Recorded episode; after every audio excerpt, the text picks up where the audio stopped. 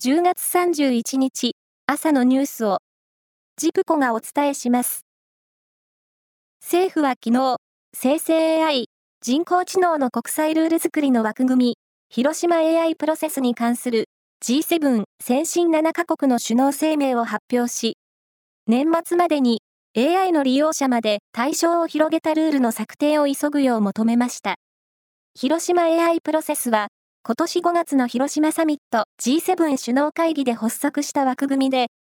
議長国の日本は主導する立場にあります。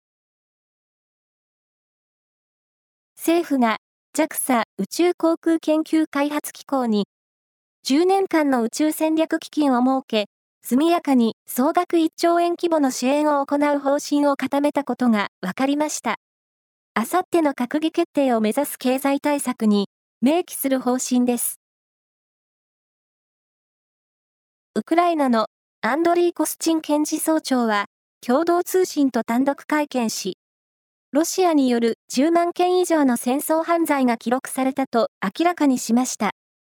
先端技術を使うことで戦争犯罪に関与した容疑者の特定を急いでいるとし、すでにおよそ450人の身元を割り出したと説明しました。イスラエル軍とイスラム組織ハマスによるパレスチナ自治区ガザでの戦闘が拡大すれば、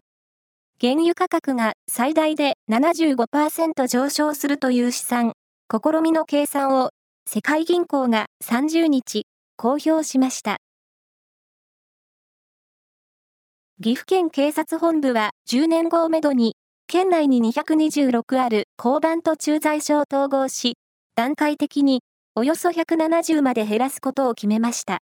施設の老朽化や人口減少などに伴い、警察官の配置を見直すとしています。全国でパチンコチェーンを展開するガイアが東京地裁に民事再生法の適用を申請したことが分かりました。帝国データバンクによりますと、負債額はおよそ800億円で、パチンコの運営会社としては過去最大の倒産ということです。プロ野球の沢村賞が昨日発表され、オリックスの山本由伸投手が3年連続3回目の受賞を果たしました。3年連続の受賞は、1956年から58年に受賞した当時の国鉄の金田正一さん以来、史上2人目です。以上です。